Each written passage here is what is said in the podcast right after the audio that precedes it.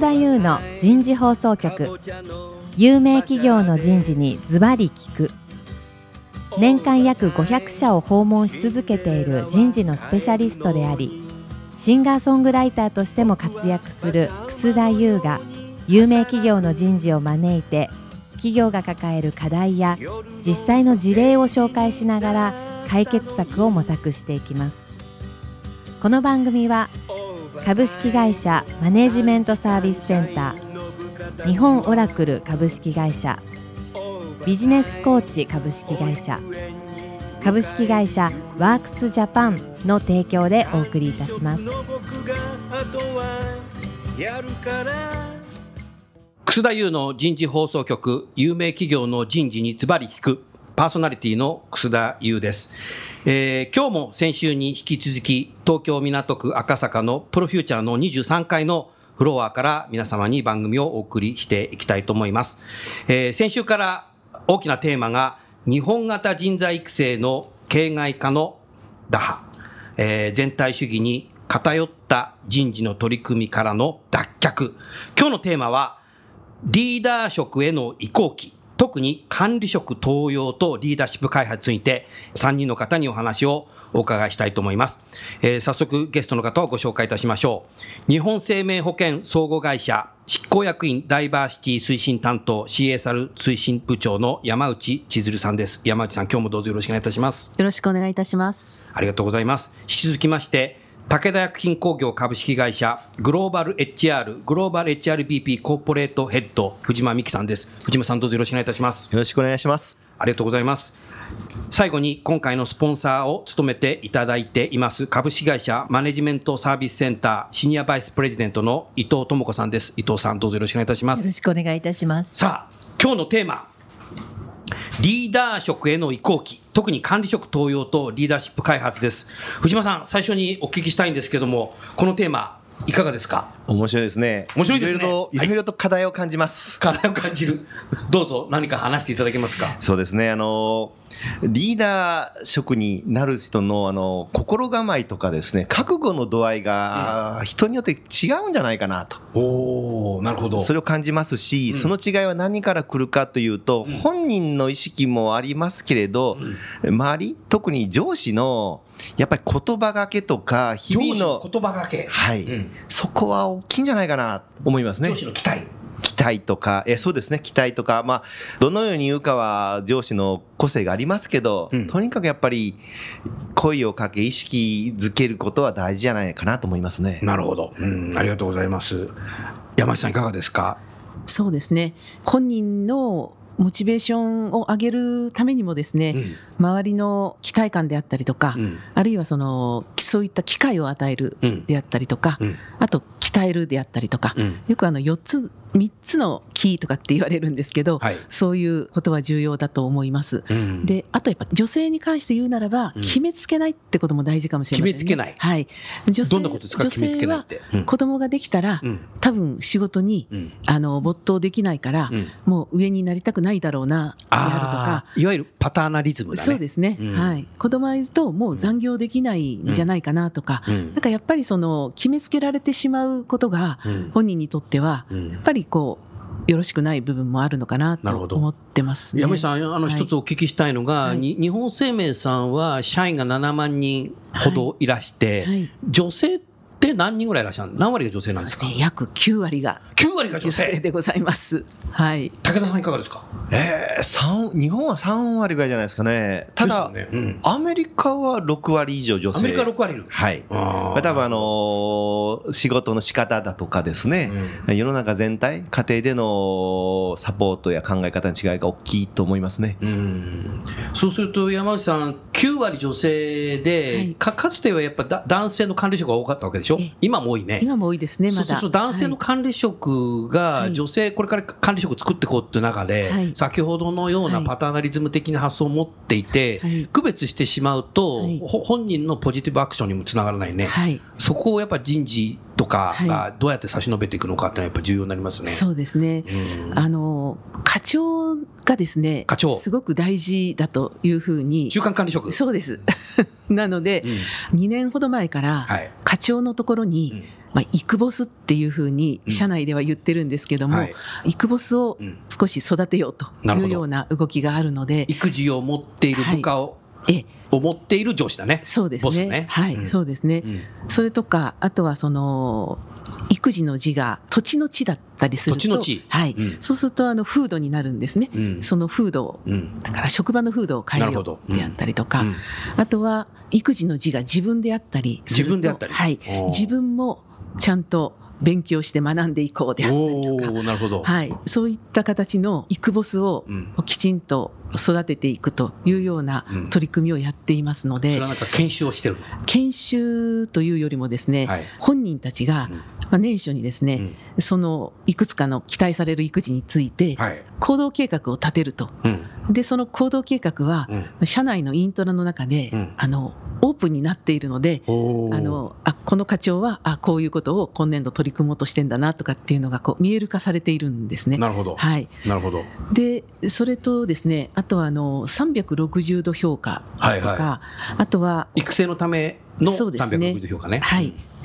あとは、あの、だから下からこういうふうにしてほしいとか、うん。あこういうことが良かったよとか、うん。まあそういう評価ですようね。ん。で、あとはその、えっと、意識実態みたいな形で、うん。まあその職場の中の、うん。あの、風土がどうなってるであるとか、うん。まあそういったものが結果としてうん、秋口ぐらいに出るんですね。サーベイをするとあそうです。はい。でそれで PDCA を回してるっていうことなんですけど、うん。その結果を見て、うん。今度は我々あの部長クラスは大ボスと言われてるんですけど、大ボス。はい。うん、大ボスがうん。その結果に基づいてうん課長方の面談をすると。面談をする。はい、はい。へとーいうことなので、うんあの、やっぱ風土作りが大事なので、うんその中間管理職の人たちがうんきちんと、こう、うまく機能することで、うん人の、下の人たちは、うんいろいろとうんやりたいこともできるし、支援もしてもらえるし、となるほどいうことかなと思います。なるほどはい。伊藤さんはお話聞いてていかがですか？あの今の部分ってすごく重要で重要。はいうんで山口さんの会社ではその、まあ、いわゆる仕組みというかシステムがすごくできているんだなっていうのをまず感じました。うん、確かに。で次に重要なのは、うんそのまあ、例えば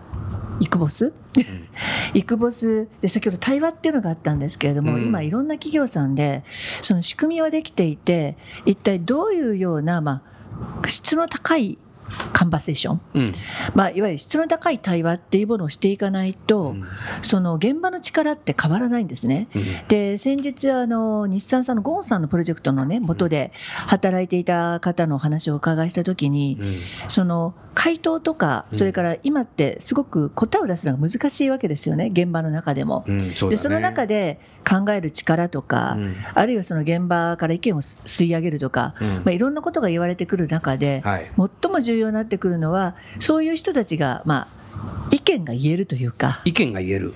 あるいはそのイクボスが、うん。まあ、そのトップダウンのつもりはないとは思うんですけれども、うん。彼らたちのその創造性だとか、うん。解を見つける力をうん。どうやって自由に言えるようにするかと、うん。で多分あの武田薬品さんはクオリティカンバセーションということを今すごく取り込まれてらっしゃるんですけどうんそのカンバセーションってそんなに簡単に変わらないんですね。うん。もうこう組織の風土の中で根付いているやっぱり対話のスタイルっていうのがあるので、うん次のその最大なるテーマはそういったイクボスとかオーボスうん。あるいはその中にいらっしゃる方たちがイノベーションを起こしたりチェンジを起こしていく力を引き出す、うん。まあ、クオリティカンバセーションそこをまあ逆に言うとどんなふうに取り組まれているのかなっていうのは大変関心が高いです、まあ、それが風土改革にもつながるのかなと思っております。うん。藤間さん、武田さんのやってるクオリティカンバセーション、少しお話を聞かせてください。あの弊社のクオリティカンパセーションはそもそもきっかけはアメリカで始めたノーレーティングなんですね。あー。あの評価の記号をつけない、うん。あのちゃんとレビューはするんですけども、はい。あの目標を立てて、うん。レビューはするんですけど評価の記号を立てない、うん。評価の記号をつけないのに、ちゃんと賞与の差をつけるとかすると、うん。ちゃんと上司部下での対話レビューをきっちりする対話をやらなきゃいけないねということからですね、うんパフォーマンスマネジメントにおける上司部下のコミュニケーションを良くするためにクオリティカンバセーションというのを導入したんですね。でこれはあのとてもいいことなので、別にノーレーティングを入れてないところでも入れましょうということで今年あのグローバル全部で入れます。それは何か研修でやるんですか？そうですね、研修をやっていきます。うんちょうどあのアメリカなどはもうすでに終わってるんですけども、他の国はちょうど今、始めていってるところですね。であのククオリティってつけたのは単なる双方向に喋ってるだけじゃダメだっていう質を上げなさいってことでしょ？そうですね、質ですね。うん。それやっぱなんか具体的にヒントがあるんですかそこで？そうですね、いくつかやっぱりノウハウとか、あの、やり方っていうのはあるんですけど、私思うに、あの、ノウハウを覚えてるだけではやっぱりクオリティじゃなくて、やっぱりこれ、思いなんですよ、ね。重いハートなんですよね。なるほど。例えばあの部下に対するあの言葉っていうのは、うん。形で「How to」で覚えたものは力がなくて、うん。一緒にこの会社を良くしていこうよとか、この人をね、うん。なんとか一人前してやりたいとかね、うん。そういう熱い思いがないとダメだと思いますね。うん。で人事の仕事っていうのは、うん。そういう熱いマネージャーを作る、あるいはそういう風土を築いていく。おいいね。ここが人事になるべき仕事じゃないかなと思いますね。藤間さんの今の思いってもう近い将来職場にこう人事のみならずこうロボットと仕事をしたりとか AI 人工知能となんかこう対話したりとかすることっていうのがもうあ当たり前に起きてくるので生身の人間同士ちゃんと質の高い心通った対話をしようっていうことなのかなそこあのそこもあるなそこもあると思いますね。私あのたまたまあの HR アウトサイドインのデイブ・ルーチ先生の本読んでて、マーカーで赤で引いた言葉がありましてですね。それはあの目標による管理から、うんマインドセットによる管理に移るべきだと。マインドセットによる管理そうね、えーなので部下の育成もあ確かにビジネスはきっちりと目標を立てないとですね、あの会社全体に統一は取れないですけど、人事が人を育成するとか風土を変えるという時は、マインドセットによる管理、えーが大事なのかな、そうすると管理職が大変だね管理職のトランスフォーメーション。あもうこれ絶対大事ですね。どうやって変革してるのそれ？あのどうやって変革してるかって言ったらあの一つはリーダーシップ研修で、うん。まあ、弊社の TT が主催してるやつはあの徹底的にはい。TT がうん。出てきて語りますリーダーシップを。おそれはあのいろんな学問となっているリーダーのあるべき姿ではなくて、うん。彼らが経験した彼らが経験した。武田であのここ数年、うん。変革期にいろんな難しい問題が出てきたと。なるほど。それをどのように判断したかとか、うん。どのようなビヘイビア、あの行動によってですね、うん。え乗り越えたかという事例から語る。具体的だねそれ、えあーなのでそういう思いを、熱熱い思いを伝えていく。うんで、そこで習ったリーダーが、うんその熱い思いを自分の職場に戻って伝えていく。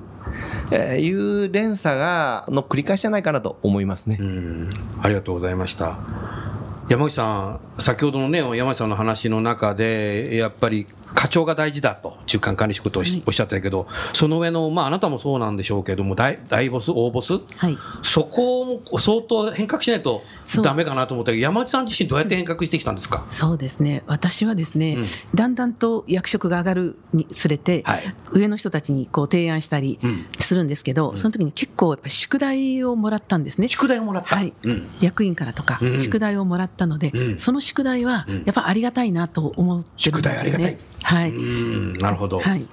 想定外な宿題そうですね。想定外の宿題ですね。そうなんだそういう視点で考えるのかっていうようなことでしたね。なるほどね例えば今自分がやってることは、はいボトムアップの、うん。まあ、個人レベルをなんとかしようとしてることだと、うん。でそこまでできたんだったら、うん。次はもう組織レベルで動かすようなことを考えたらいいと。なるほど。でそれが済んだら、うん。今度はやっぱり経営としてうん。トップダウンでやってもらうような、うん。そういうそのステップを踏みながらうん。やらないと、うん。いつまでうん。ボトムアップの、うん。そこでうろうろしてるんだっていうような、うん。そういうことをこう言われたりしたんですね。なるほど。あんまりそういう発想ってなかったので、うん。まあ、目の前のところで一生懸命成果を出せば、うん。まあ、それと思ったんですけど、うん。確かにその仕事のこうやり方を工夫していかないと、うん。まあ、うまく浸透しないんだなっていうことであるとかだからそういうその担当外であっても、うん。役員のところにうん。この人はうんいいと思えば、うん。あの今年度こういう取り組みをしたいですっていうことをうん。自分自ら、うん。あの伝えに行ったりとかあ伝え。えて宿題をもらう機会を、ね。はいはい。いうようなことをやっていきましたね。はい。役員が素晴らしいね。ええそこまで期待してくれて、言ってくれるっていうことそうですね。自体、はい役員自体がやっぱ成長させようとしてるよね。えそうなんです。それがなんかすごいなっていうふうえにえも思いましたね。ありがとうございます。はい伊藤さんいかがですか？あのそういうボードというか役員がいる会社は羨ましいなと。羨ましいあどちらかっていうとこれね今ね、うん全国で聞いてる方もそう思いましたよね。そうですよね。まあ、どちらかっていうと、うんあの、ボトムアップというふうに言っていながらも、うん。実際には問いかけていくあのリーダーって意外と少ないと思うんですよ。うん。どちらかというと、こう、会を言ってしまうとか、うん。っていう傾向がある中で、そういう役員の方たちがいらっしゃるっていうのは、うん。やっぱり、まあ、その次に続くリーダーたちが、やっぱり育つんだなと。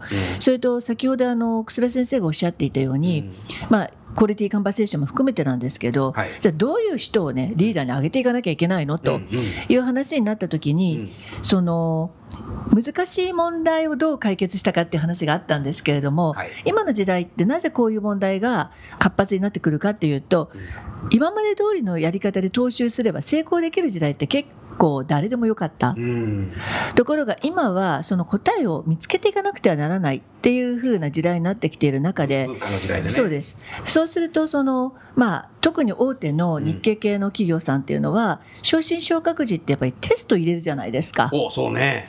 で、そのテストがどういうものかっていうこともこれから問われるんじゃないかと。うんつまり結局正解思考になってしまった段階で、テストも斉藤さんさ、暗記物のテストやってる会社結構あるよ、それ。で私としてはある大手の企業さんなんかも傾向と対策がすごいんです。ああ、そうそう。そうすると、もう皆さんたち、これはどういうふうに対応すれば、うんまあ、受かるか、まあ、あうんのどちらかというとこう受験勉強延長線上みたいな傾向と対。策みたいな。そうですね。今のリーダーって、うんそうじゃなくて、正解のないところに正解を見つけることができなくてはならないので、そういうところでは、その選び方、あるいは選ぶ時の登竜門というか、そのレディネスを見るのはどう見るか、まあ、ここもいろんな意味で人事が考えていかなくてはならないテーマなんではないかなと思います。武田さん、管理職登用は何か試験してるんですか？試験どころか人事見てませんよって言ったら言い過ぎですけど、うんあのーえーこれは変えたんですね。変えた？はいあのー過去はどうだったの？あ過去はそれはしっかり人事がですね、もうアセスメント1年かけてうんリーダーに必要なコンピテンシを見てたんです。見てた。で、どうなるかというと、うん部門でもうし管理職としてのノウハウを持っている。うん。えーけど、例えば研究所などはですね、うんですけど、そんなにリーダーシップなんかいらないのに、リーダーのアセスメントして落ちる。うん。別に5人上げてきて、うん5番目の1人だけ上がったりとか、うんまあ、不満がいっぱい出たんですね。なるほどアメリカなんかは人事は追認うんで部門があプロモーション。なので今、あの、弊社はうん日本もそれです。部門が上げるうん。で、一応人事は、あの、あまりいびつなことがあってはいけないので、はい確認をして、うんやっぱりおかしいときは意見を言いますけど、最終的には部門が上げるといえば、まあ認める形ですね。うん。移行するには多少移行期のあの施策はやりましたけど、なるほど。ええなるほど。ありがとうございます。日本生命さんではいかがですか？そうですね。まだやっぱり人事がうんきちんとうん見ているっていうのはありますけど、うんあの登用試験があるんですか？登用試験うん。という管理職登用の試験っていうのではないですね。試験試験はない試験はないですね。試験はない。はい。なのであの所属がうんどう育成をして、うんでその育成結果を、うんあのきちんとうん人事に伝えるかっていうことなので、ああ、なるほど。じゃあ、あのーもうそういう意味では武田さんと似てるね。一緒ですね。一緒だねね。はい。あの、うん人事が一人でこう決めてるわけではもう決してないですね。うんあの密に必ず所属長へのヒアリングがありますので、うんでそのあたりは一緒になって育成していって、うん。任命していくってないるほど。うそういう形ですね。なるほど。はい。そうすると現場から上がってきて、まあ、管理職登用された人がやっぱり期待通りですね、パフォーマンス上げてますか？そうですね。あの、まだこの形にして日は浅いので、うん。検証はまだいると思いますけど、少なくとも部門からは上げたい人間が上がってきてるので、うんあの、不満は出てこないですし、何よりも変な人上げるのは、そこの部門の自己責任になりますから、なるほどなるほど。あの、の逃げられないですよね、うん。人事が挙げたんではなくて、うん。部門が挙げたので、うん。もう逆に権限以上です。そういう意味ではビジネスパートナー HR が重要になってくるね。あ大事ですね。あのーきっと見てないと。なので、最終的な判断をする前に、きっちりと HR ビジネスパートナーが、部門のヘッド、あるいはリーダーたちとですね、ディスカッションしますし、うん。あの、もう少し行くと、そもそも、そのリーダーの一つ下のところのマネージャーがこの人あげたいと相談来た時に、うん適切なアドバイスはするようにしてますうね。んなるほどね。日本生命さんでいかがですか？そうですね。やっぱりそういう期待感だと思いますので、なったからには頑張ろうっていう頑張ろうと。はい、うん。いうことですね、うん。で。できてなければ、まあ、やっぱり育成しようということになると思いますね。はい。先ほどのね、メンターつけたりね、い。ろんなことやっていくってことですよね。はいそうですね。ええうん。ええ伊藤さん、でもこの2社は素晴らしいね。あの逆に私の知ってるところですと。僕の知ってるとこもね、大手さんですと。結構暗記物のテストやってるよ。そうですね。しかも選択4社択一とか。そうですね、まあ、どちらかというとまだ あのテストそれから人事主導。ところがあのやっぱりグローバル化に合わせていきながらビジネス HR で LINE の機能と分けようとしている、ところが LINE は LINE でそれ人事の仕事ではないのという、まあ、こういうチェンジに対する反発となるほど。それから人事は人事でやっぱりそこは自分たちにとって一番重要な、うんうんうん。まあ、人事のパワーじゃないですか、うん。一種、うん。日本の企業においては。うん。そこは触られたくないでそれを触られたくないっていうその圧力っていう、うん。まあ、そういうコンフリクトがうんないわけではない企業もたくさん見ているのでくさんあ。りますね。えーだからですからそれが割とスムーズにできたのはすごいことだなと思いますリーディングカンパニーだ。まあそうですねね。やっぱすごいよね。うんあの弊社の場合、タレントレビューがこれにうまくいってると思うんですね。んタレントレビューをきっちりやりますから、うん次、誰が出てくるよねと。次上がるの誰だよねっていうのを、うんうんまあ、その、例えば部門のリーダーの中で共有して、うん A さんだ、いや B さんもなかなかいいよ。じゃあ、いや C さんは、いや彼はあと2年。うんえー彼女はあと、うーん、1年から2年かなっていうのを確認し、半年後、あるいは1年後にですね、ああ、言ってた、前回出てた彼は、彼女はどうなのかなという確認をしていくので、うん。ある意味きっちり見ていっている。突然、降って湧いてきたわけでもないし、人事のポイントを積み上げたら、あ、ちょうど候補ですよ、どうですかと急に言われるわけでもないので、うん。ね、部門の直属の上司はそのつもりで、葉っぱかけてですね、一生懸命育成しますので、タレントレビューとのセットがうまく回ってるような気がしますね。いわゆる野球でいうベンチを厚くしてるんだね、そこは。そうですね。ある意味コーチが、みんながしっかりコーチになってやってるのと、タレントレビューで複数のリーダーの目で見るのに妙なエコひいきができない、なるほど。えー、いうのもいいと思いますね。うん日本生命さんでもそうですか？そうですね。やっぱり育成するっていうことだと思いますね。うん管理職管理職になるっていうことが目的じゃなくて、うんやっぱり一人一人ちゃんと成長していこうってことだと思うんですね。うんで成長して結果が管理職になるっていうことだと思うので、うんやっぱり成長するっていうこと、うんで周りはやっぱり一緒になって育成しようっていう、うんそういうことが大事っていうふうになってると思います。うんはいいですねはいいかがですか？先ほどそのタレントレビューの話があったんですけどある企業さんでは、うん。その集まってきているリーダーたちが、うん。いい加減なレビューできないそうなんです。つまり、そのエコひいきだけではなくて、うん。本当に現場に行って、うん。その人とそのコーチ話してるという、だから事実がない中で、うん。いやあの人いいんじゃないとか、もうそういうことを言った段階で、うん。その人がリーダーとして落とされていく。なるほど。もうイエローカードなんだ。はい、もうイエローカードだだ。だからとてもじゃないですけどいい加減なレビューはできないと。なるほど。まあ、そこまでうまくやれてる企業さんもあれば、ん。まあ、まだその道半ば、うん。頭ではわかるけれども結局は人事がそれをやる仕事なんじゃないのというラインがいらっしゃったりあるいは人事は人事でそこを人事から取っていってしまうのという会社もあればっていうさまざまなその成熟度はまだまだ会社によって違うなっていう印象を受けています。なるほどね。うん伊藤さん、あとまだ7分ぐらい時間ありますけど、何か質問ございますか？あの例えばそのどういう形であれレビューするあるいは、まあ、選ぶっていうところから私たちの考え方はその選ばれるっていうこととリーダーシップを開発するっていうことは別って考えてるんですね。つまりそれはどういうことかっていうと新しい枠組みというか新しいポジションで仕事をするということはまあレディーかどうかは見るけれどリーダーシップの加速化はそこにやっぱりあのそれはトレーニングに限らずなんですけれども何かしら施策を打っていかなくてはならないその育成していくという、そこはあの西田さんはどんな取り組みをされているのかをちょっとお聞きしたいなと思います。そうですね。あの、おっしゃる通り、あの、リーダーのとしての準備ができるかどうかですよね。あの、い、わゆる、まあ、弊社組合員って言いますけど、組合員がやる仕事とリーダーがやる仕事はちょっと違うんですけど、組合員としてやる仕事はできる。けど、リーダーの準備ができてない。やっぱこれマインドセットの問題で、これはあの、部門ごとで HIBP がいろんなことをやってますので、手前の、要は幹部社員にあと2、3年でなるようなところの優秀人材を集めたトレーニングをしているあの部門もありますし、あと、女性を対象なんですけど、これはあの、日本全体で将来の幹部候補生になる女性に対してですね、心構えっていうところから、いろんなあの、マインドセットチェンジとか、そもそもリーダーたるもの、こういう心構えで、そういうようなトレーニングは全部串通してやってますね。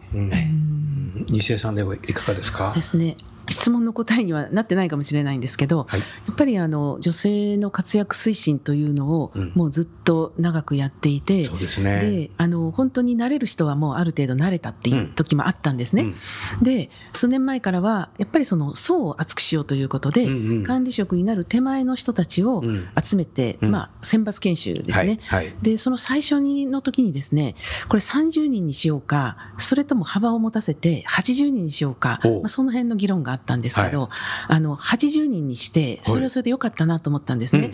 でなぜかというとやっぱり女性の場合はそんなにこう管理職になりたいと思う人って少ないんですよね。うん。なので30人で限られたメンバーだと、なんで私が選ばれたんだろうっていうことで少しそわそわするんですけど。今まで期待されてなかったかもしれないし、あのそのつもりで働いてなかったっていうのもあるし、はい、そうです。急にそういうふうに選抜されてもっていうことで、ですね。はい、なのでにその80人って言った時にはですね、やっぱりそのいろんな人が呼ばれてるので、うん。やっぱり呼ばれてよかったなっていう感覚になってですねなるほど。で今度その人たちが層になってこう上がっていくので、うん。そういう社内のネットワークがすごくできるんですよね。なのであの気持ち的にもうん。すごくこう強くなるっていうんですかね、うん。何かあった時にはあのこの人がこの部署にいるから、うん。あの仕事の話を聞こうでやるとか、うん。やっぱりちょっとお姉様みたいな人がこういたら、うん。なんか困った時にはやっぱりちょっとこの人に話聞こうとか,、うん。社内のネットワークが作れるという意味でも、うん。やっぱりこう大勢で、うんあの1回目やってよかったなっていうふうに思ってるんですそのね。80人の人たちにどういった形で目をかけてったんですか、あの最初はですね、やっぱりあのなっているうん。我々がうん。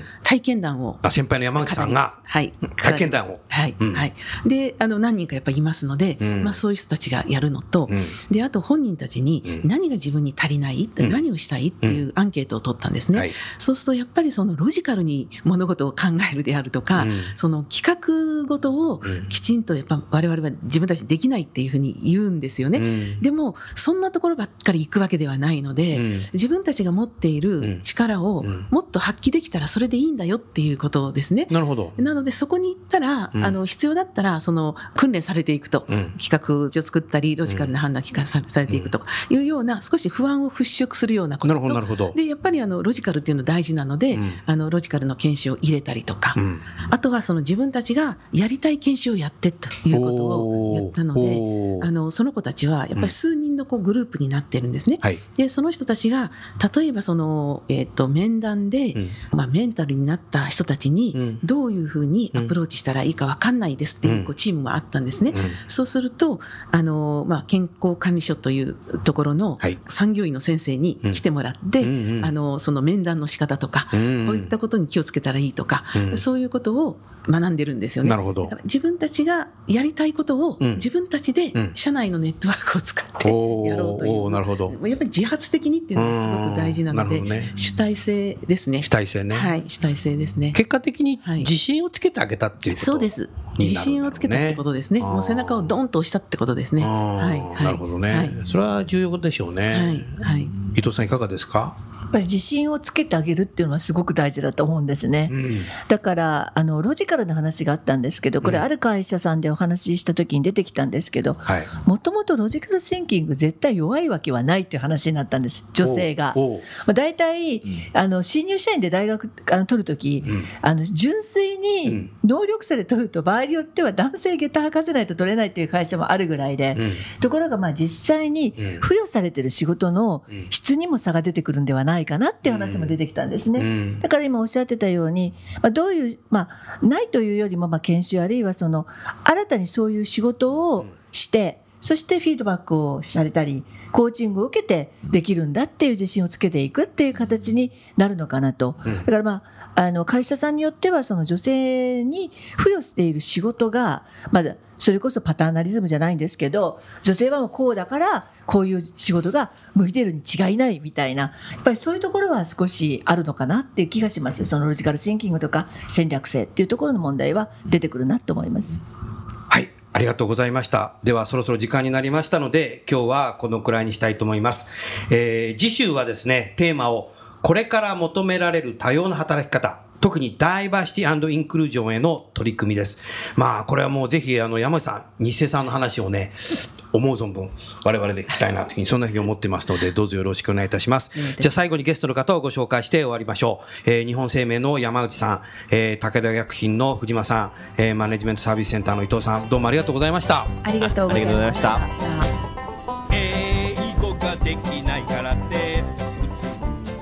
今日のお話はいかがでしたか？楠田優の輝け飛び出せグローバル人材とともにエンディングといたします。この番組は日本最大級の人事ポータルサイト HR プロのウェブサイトからもお聞きいただくことができます。HR プロでは人事領域に役立つさまざまな情報を提供しています。ご興味がある方はウェブサイトをご覧ください。この番組は企業の人材戦略人材育成のプロフェッショナルカンパニー株式会社マネジメントサービスセンター先進テクノロジーで企業の人事業務を革新する日本オラクル株式会社人と組織の生産性を高めるビジネスコーチ株式会社企業の人材採用支援キャリア支援を通じて人と企業の持続的な成長と価値創造に貢献する株式会社ワークスジャパンの提供でお送りいたしました。それでは来週もお楽しみに。英語ができないからって。